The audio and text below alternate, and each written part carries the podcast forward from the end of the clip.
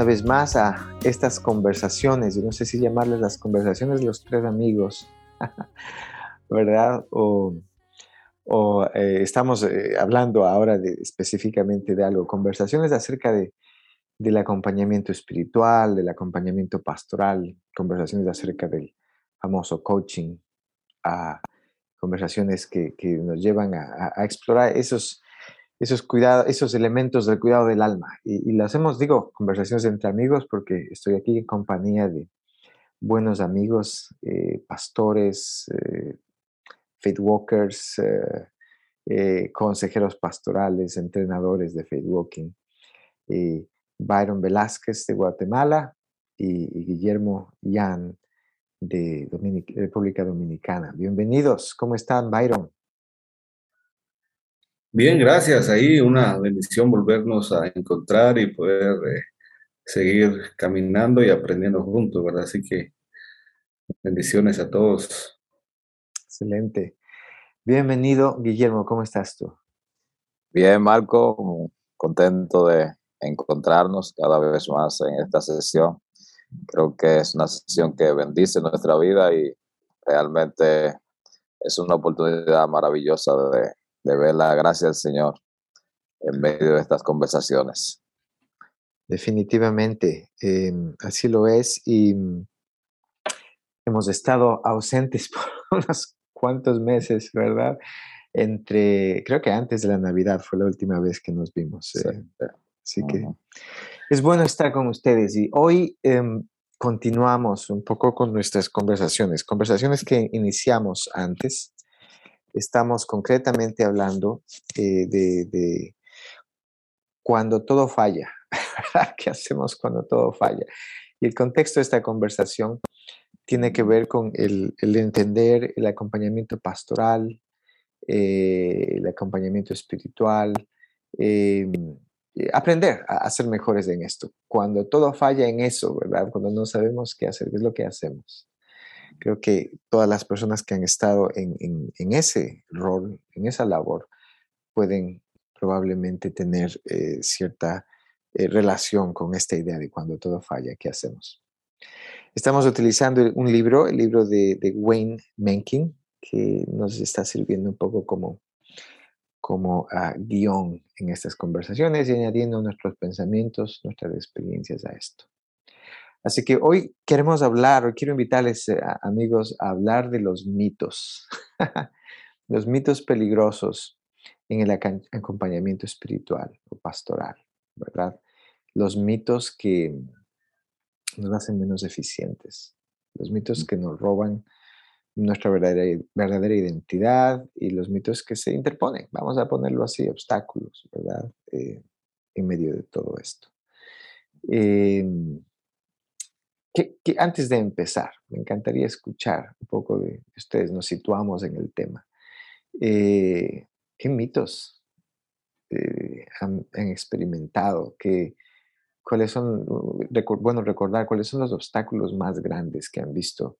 o han experimentado ustedes en su rol de, consejero, perdón, de, consejeros pastorales o de, de coaches o de acompañadores espirituales. Guillermo, ¿qué viene a tu mente? ¿Qué es lo que ha limitado esa capacidad? Bueno, yo quiero empezar primero con, con el, la resistencia incluso para el llamado pastoral, porque el mito de que el buen pastor, ¿verdad? Eh, eso para mí eh, se volvió una carga para mi llamado pastoral. Eh, siempre que consideraba eh, la expresión, siempre la gente espera que, que, el pastor sea el buen pastor, aquel que, que dio su vida por las ovejas, que dejó la 99 y que fue por la que se había perdido. Entonces, ese, ese mito, ¿verdad? De, de qué implica ser el buen pastor, para mí se volvió un gran obstáculo al momento de, de considerar el llamado pastoral. Eh, me resistía y, y, ya en la práctica, en la vida pastoral, eh, el mito de que el pastor tiene que tener la respuesta. O mm. sea, pastor, yo vine para que usted me dé un consejo. ¿verdad? Eh, y, y, ese, y esa espera, esa expectativa que tiene la persona acerca de una conversación con el pastor, no se imagina a un pastor haciéndole preguntas, ¿verdad? No se imagina a un pastor preguntándole qué quieres hacer. No se imagina a un pastor preguntándole dónde estás eh, viendo la voz del Espíritu Santo, porque ellos quieren escuchar que el pastor le diga lo que el Espíritu Santo está estableciendo. Entonces, esto realmente ha sido eh, un reto, asumir ese, esa forma de caminar con las demás personas, porque muchas veces tengo el temor de que no sientan que soy un verdadero pastor, ¿verdad? Un pastor que, que escucha la voz del Espíritu Santo, un pastor que, que tiene la dirección del Espíritu Santo para, para poder dar el consejo preciso en el momento preciso y que traiga solución y paz a las familias. Entonces, para mí realmente ha sido un gran reto eh, caminar desde una perspectiva en la que creemos que, que la voz del Espíritu Santo es el mejor consejero para las personas. Excelente, Guillermo, gracias. El ser un buen pastor y y el tener las respuestas. Eh, Byron, ¿cómo es esto para ti? ¿Cuáles son en tu experiencia? Una, sí, yo creo que la, los, eh, los problemas muchas veces son complejos, ¿verdad?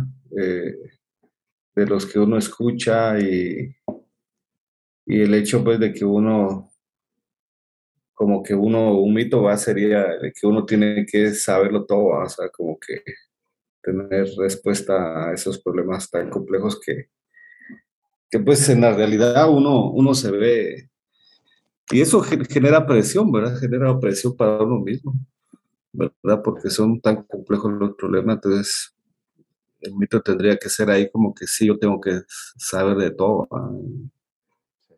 Y no es cierto. ¿verdad? Entonces eso puede generar una, presión extra. Sí, una presión y una inseguridad, ¿verdad? y como dicen en, nuestros países, al menos yo sé que lo dicen en Guatemala, cuando uno no sabe se lo inventa, ¿verdad? sí. Y, nos inventamos a veces las cosas. Eh, en fin, excelente. Yo, yo, quiero presentar estos tres mitos específicamente y escuchar un poco sus historias. Esto es un trabajo que viene de este libro, eh, Cuando todo falla. Y especialmente viene, de hecho, de un trabajo hecho por eh, Edwin eh, Ed Freeman, que es un especialista en, sistemas, ¿verdad? En Feedwalking utilizamos pensamiento de sistemas. tiene que ver mucho con, con cosas que de las que, utilizamos, las que basamos nuestra, experiencia en Feedwalking. El primer mito, ¿verdad? El primer mito que les invito a considerar es lo que Freeman llama el mito de la información, el mito de hacerlo bien, ¿verdad? Y básicamente eh, el, mito es que tenemos que tener la información adecuada. Tenemos que, que, que estar correctos. No podemos eh, arriesgarnos a tener la información incorrecta o a estar incorrectos. Entonces ese se convierte un poco en el mito, en el ídolo, y que tenemos que hacerlo bien, tenemos que tener éxito, porque éxito eh, e, es igual a, mm, estar con Dios o a que las cosas estén bien, ¿verdad? Entonces es el mito de la información y el mito de hacer las cosas bien, que tiene el, el acompañador, el acompañante espiritual, eh, que tiene que estar seguro de decir las cosas correctas y hacer las cosas bien, ¿verdad? Y Freeman rápidamente habla y dice, pues esto está directamente conectado con la ansiedad, ¿verdad? Tenemos miedo a fracasar, tenemos miedo a enfrentar cosas que no tenemos la información y nos perdemos en buscar la información correcta. Nos quedamos estancados en eso o nos quedamos estancados en la posibilidad de que vamos a fracasar.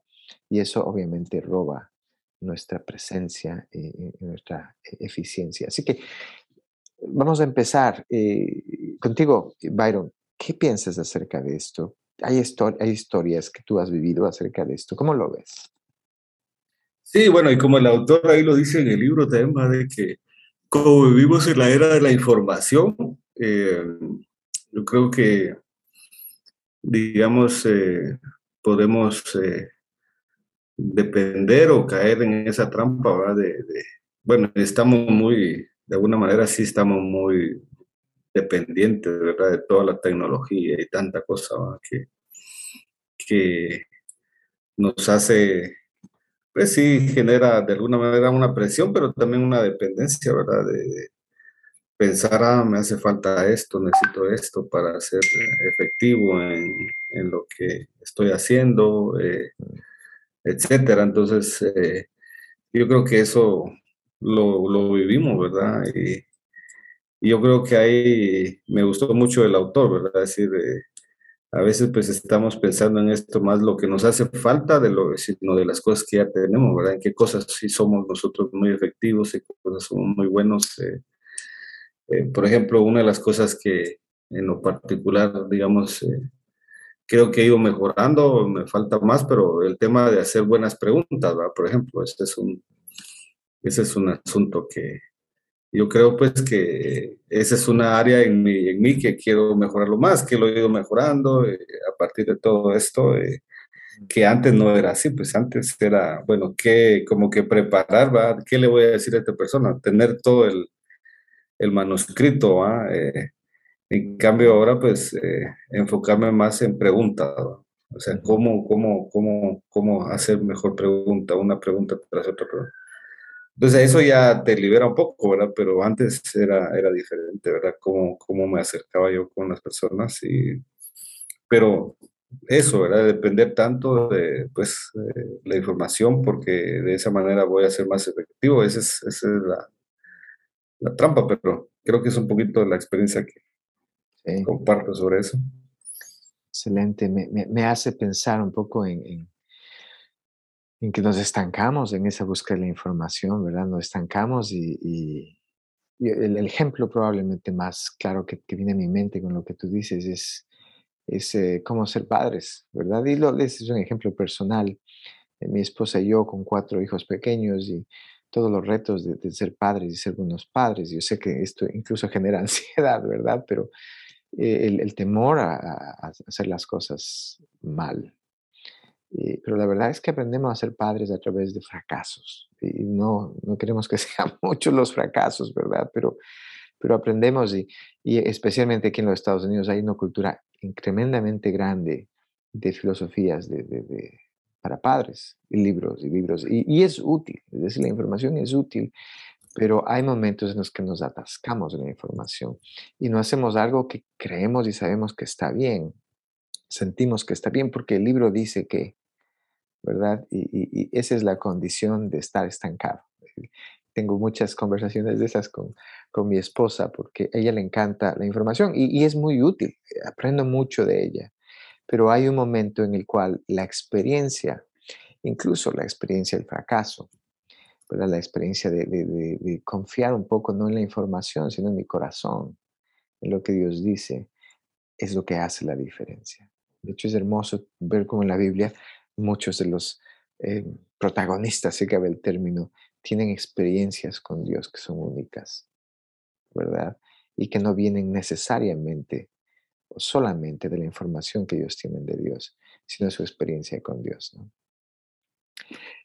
Eh, Guillermo, ¿qué, ¿qué tu mente acerca de este mito de la información y hacer las cosas bien? Bueno, eh, realmente pienso que en el mundo en el que estamos viviendo, donde la información es, está eh, disponible, ¿verdad? Cualquier cosa vamos a Google simplemente buscamos. Entonces, cuando eh, tenemos que hacer algo, necesitamos asegurar tener la información correcta, como decía Byron, ¿verdad? equiparnos, tener la respuesta correcta y, tomamos tiempo para hacer la tarea, para, para investigar, eh, que han dicho otros, que, han, que lo que otros han experimentado. Pero lo que he aprendido en todo el camino es que la información sin experiencia es solamente información. eh, podemos llenar a las personas de información y si no hay experiencia, no hay aprendizaje, no hay transformación. Entonces, la experiencia eh, debe ir delante. Yo pienso que cómo lo estamos experimentando, ¿verdad? Eh, ¿Qué es lo que estamos aprendiendo? En lugar de tratar de, tener una respuesta correcta. Y, y Marco, yo utilizo mucho, después de, creo que fue el último retiro, que eh, presentaste el pasaje donde Jesús le dice al maestro de la ley, ¿qué dice la ley? ¿Qué, qué lees? ¿verdad? Y el maestro le dice, eh, responde, y Jesucristo le dice a él, eh, bien has respondido, estás cerca del reino. Entonces, he visto en esto que la información nos puede acercar, ¿verdad?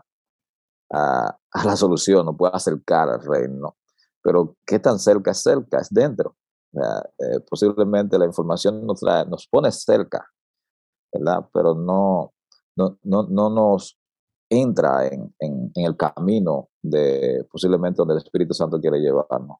Por lo que eh, he aprendido en este tiempo a ser más vulnerable, a estar abierto a simplemente eh, caminar y experimentar y escuchar, en lugar de, ir equipado ¿verdad? Porque cuanto más equipado y seguro estoy, menos oportunidad y espacio tiene el Espíritu Santo para obrar algo, para hacer algo y dirigir en, en el contexto y traer paz, traer, traer lo que no puedo traer. Entonces yo puedo llegar y estar bien equipado para filosofar con mucha información, pero no necesariamente de, eh, ayudar a la persona a tener una experiencia. Entonces creo que esa, en, eso estamos invitados a caminar ahora. Excelente, Guillermo. Viene a mi mente el pensar que esta es una caminata de fe, ¿verdad? Eh, Cristo nos invita a caminar por fe. Y, de alguna manera, no hay un juicio en mis palabras, pero la cultura de la información y el hacer las cosas bien a la primera, tener la información correcta, no es una caminata de fe, es una caminata de certitud, ¿verdad? de certeza y en medio de eso nos perdemos, ¿verdad? Porque no, no tenemos curiosidad eh, para a veces incluso fracasar, ¿verdad? ¿Cuántos de nosotros podemos hablar de experiencias de fracaso que se han convertido en nuestros maestros, ¿verdad? Excelente.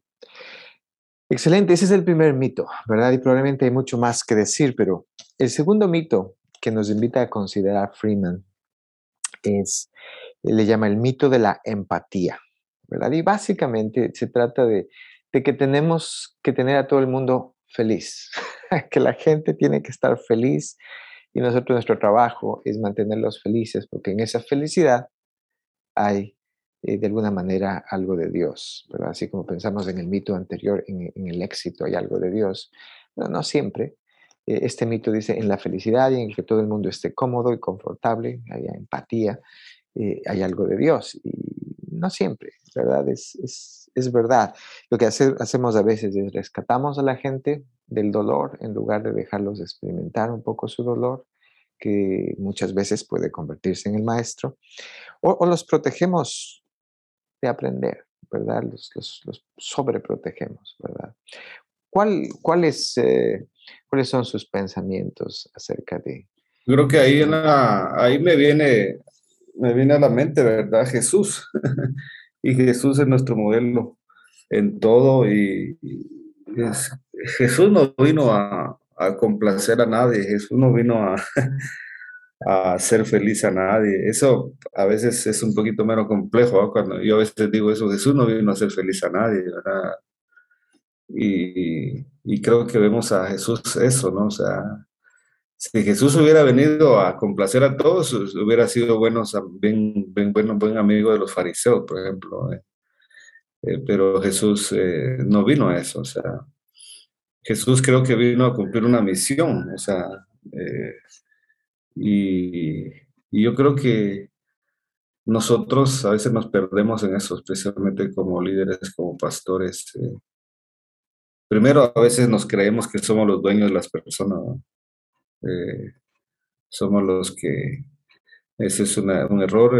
Luego lo otro, pues, eh, eh, tenemos un grupo de gente, no queremos que nadie se ofenda, no queremos que nadie se moleste no queremos que nadie se vaya. Eh, por ejemplo, este fin de semana en uno de los institutos ahí enseñando y compartiendo, hablábamos, ¿verdad? De, que, bueno, hoy día en las iglesias hay más, más discípulos que cristianos, más, más cristianos que discípulos, ¿verdad? Por, hace 20 siglos, 21 siglos en la iglesia primitiva había más discípulos que cristianos, desconocían la palabra cristianos, no la conocían. Ustedes le decían cristianos, le decían ellos, ¿y eso qué es? ¿Con qué se come? Porque era discípulos. Pero cuando uno habla esto con la gente, probablemente se va a ofender, O sea, eh, somos discípulos, no somos discípulos. ¿Eres discípulo no eres discípulo? Entonces, cuando llega un momento así de confrontación, ¿verdad? Y, de hecho, eh, una de las cartas que leíamos ahí eh, de, de, Pablo a Tito, en Tito capítulo 1, ¿verdad? Cuando eh, le dice Pablo a Tito, mira, te he dejado ahí para que los reprendas con dureza, dice, o sea, tremendo, o sea, nada, que te, te he dejado ahí para que les hagas fiesta todos los días, ¿no? Te, hagas, te dejo ahí para que los, los, los, los, reprendas con dureza, dice, o sea. Y bueno, entonces yo creo que eh, cuando uno empieza, creo yo, en el ministerio, yo recuerdo pues al principio tal vez quería tener feliz a todos, y les contaba chistes y todo para que se rieran y todo, pero esa no es la misión de un líder, de un pastor. Pues. Excelente, Byron, gracias. Guillermo, ¿cuáles son tus pensamientos con este mito? Bueno, eh, realmente yo pienso que la cultura eh, a veces establece que, que, un buen líder es el que está bien con todo el mundo, ¿verdad? Y necesitas lograr estar, estar bien con, con todo el mundo y, tratar, y estar bien con todo el mundo implica hacer a la gente feliz, ¿verdad? que la gente sea felices y, y que cuando estoy contigo, realmente cuando te escucho, eh, tú me das paz, tú me das felicidad y, necesito hablar contigo para que me dé paz. Eh, no sé si en algún momento has escuchado a alguien decirte eso. Necesito hablar contigo para que tú me dé paz. Y, y básicamente lo que estábamos otra vez es como evitando eh, el fracaso, ¿verdad? El miedo a, fracasar con la gente. Estamos, eh, eh, alguien dijo como que muchas veces cuando decimos que amamos a alguien, lo que estamos diciendo es que nos amamos a nosotros mismos. O sea, posiblemente cuando yo estoy tratando de, de empatizar contigo para que tú seas feliz, lo que yo estoy tratando de hacerme feliz a mí mismo, posiblemente, evitando tener un sentimiento de, de, tristeza, de dolor, de que Marco se fue y se fue triste, se fue eh, confrontado, se fue con dolor, posiblemente molesto conmigo. Eh, hace unos días tuve, bueno, la iglesia que estamos es una iglesia que lo que tenemos apenas un año y dos meses. Tenemos eh, sirviendo en esa comunidad. Somos completamente nuevos ahí. Y gracias al Señor y gracias a lo que hemos aprendido en Fe ha permitido que nosotros hemos alcanzado eh, un nivel de confianza y conexión eh, con, con la iglesia, con esta comunidad, que para muchos líderes toma años hacer eso, toma decenas de años hacer ese tipo de cosas. Y tiene que ver con eso, con que eh, primero nosotros mismos mostrarnos vulnerables, somos personas vulnerables, somos personas como tú, somos personas que estamos lidiando con aflicción, con dolor, con confusión. Y, y, posiblemente cuando tú vienes a mí buscando una solución, buscando cómo ser feliz, lo que yo te voy a, posiblemente a, a, escuchar y luego a, a, llorar contigo, solo eso. Posiblemente lo único que vamos a hacer es llorar juntos. Posiblemente eh, tú, tu tranquilidad eh, será que el pastor lloró contigo. El pastor no dijo nada, solo lloró contigo. Y, solo oró contigo, ¿verdad? Y no te dio una respuesta, pero, pero lloró contigo.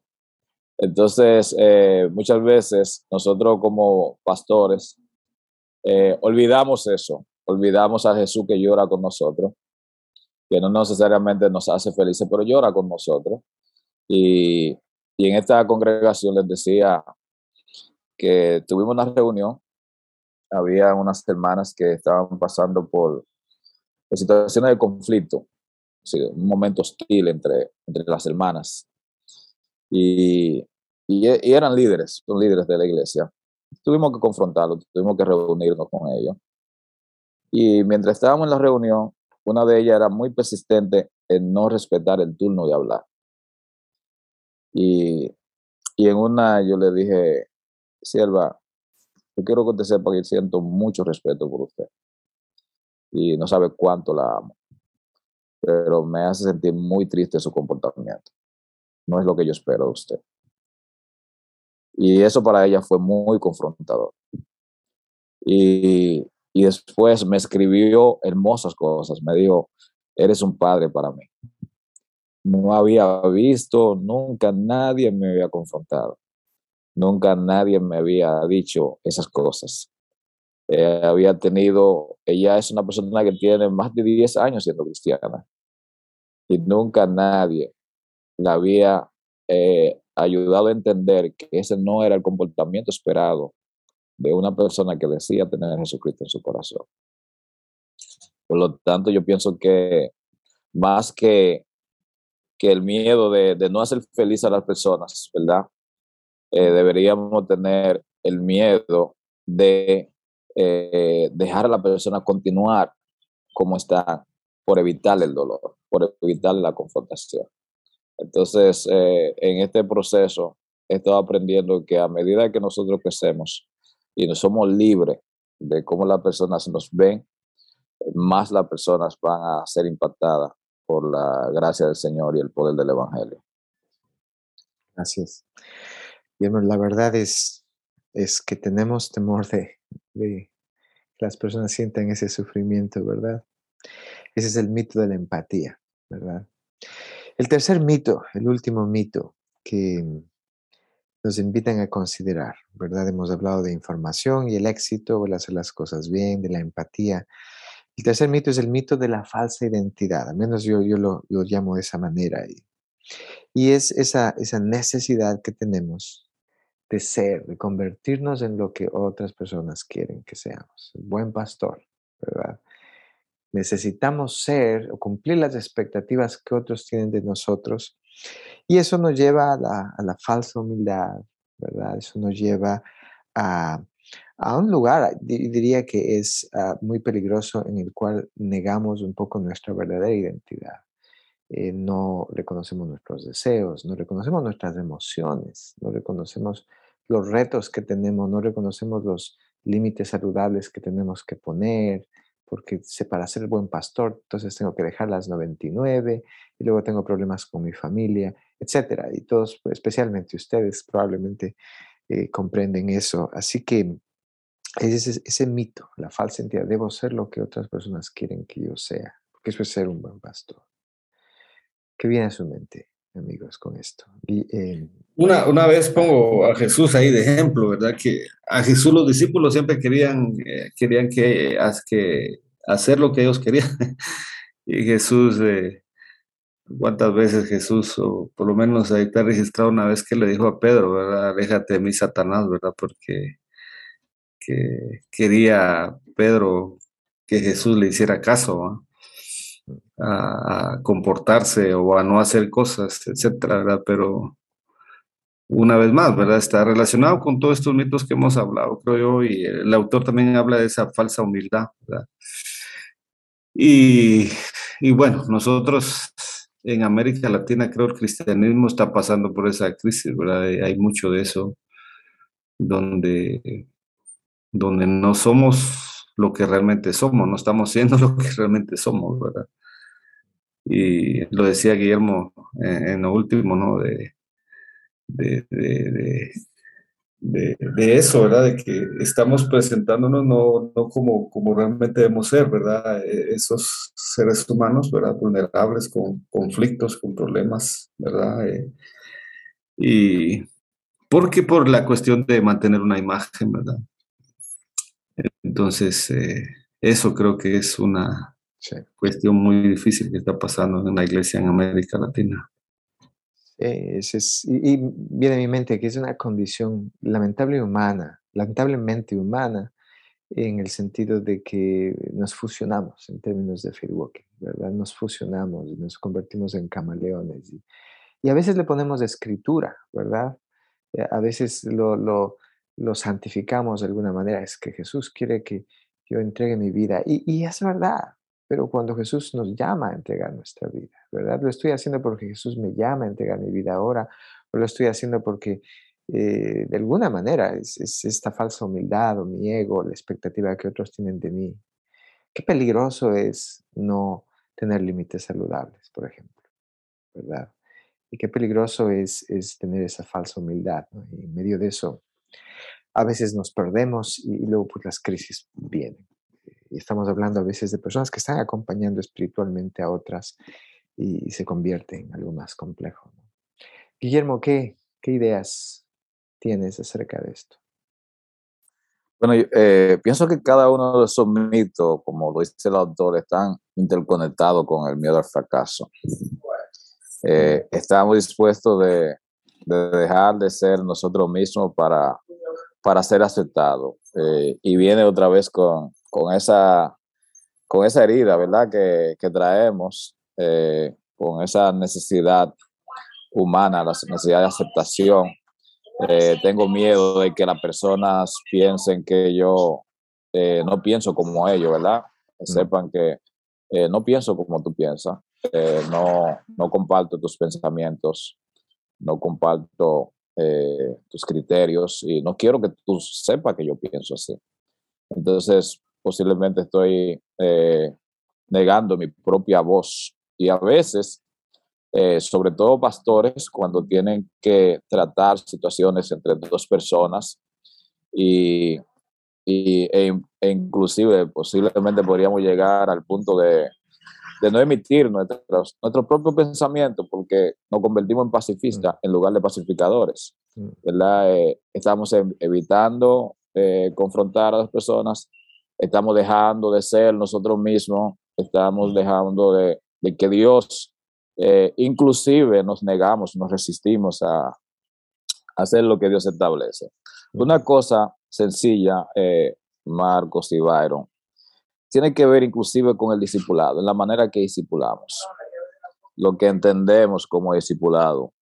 Eh, realmente es de, a mucha, la, mayoría de, de, las iglesias, los líderes, han olvidado completamente lo que es el discipulado realmente y se ha asumido una, una, cultura que no es la cultura bíblica, sino la cultura de, de lo que se ha establecido en, en eh, por tradición, ¿verdad?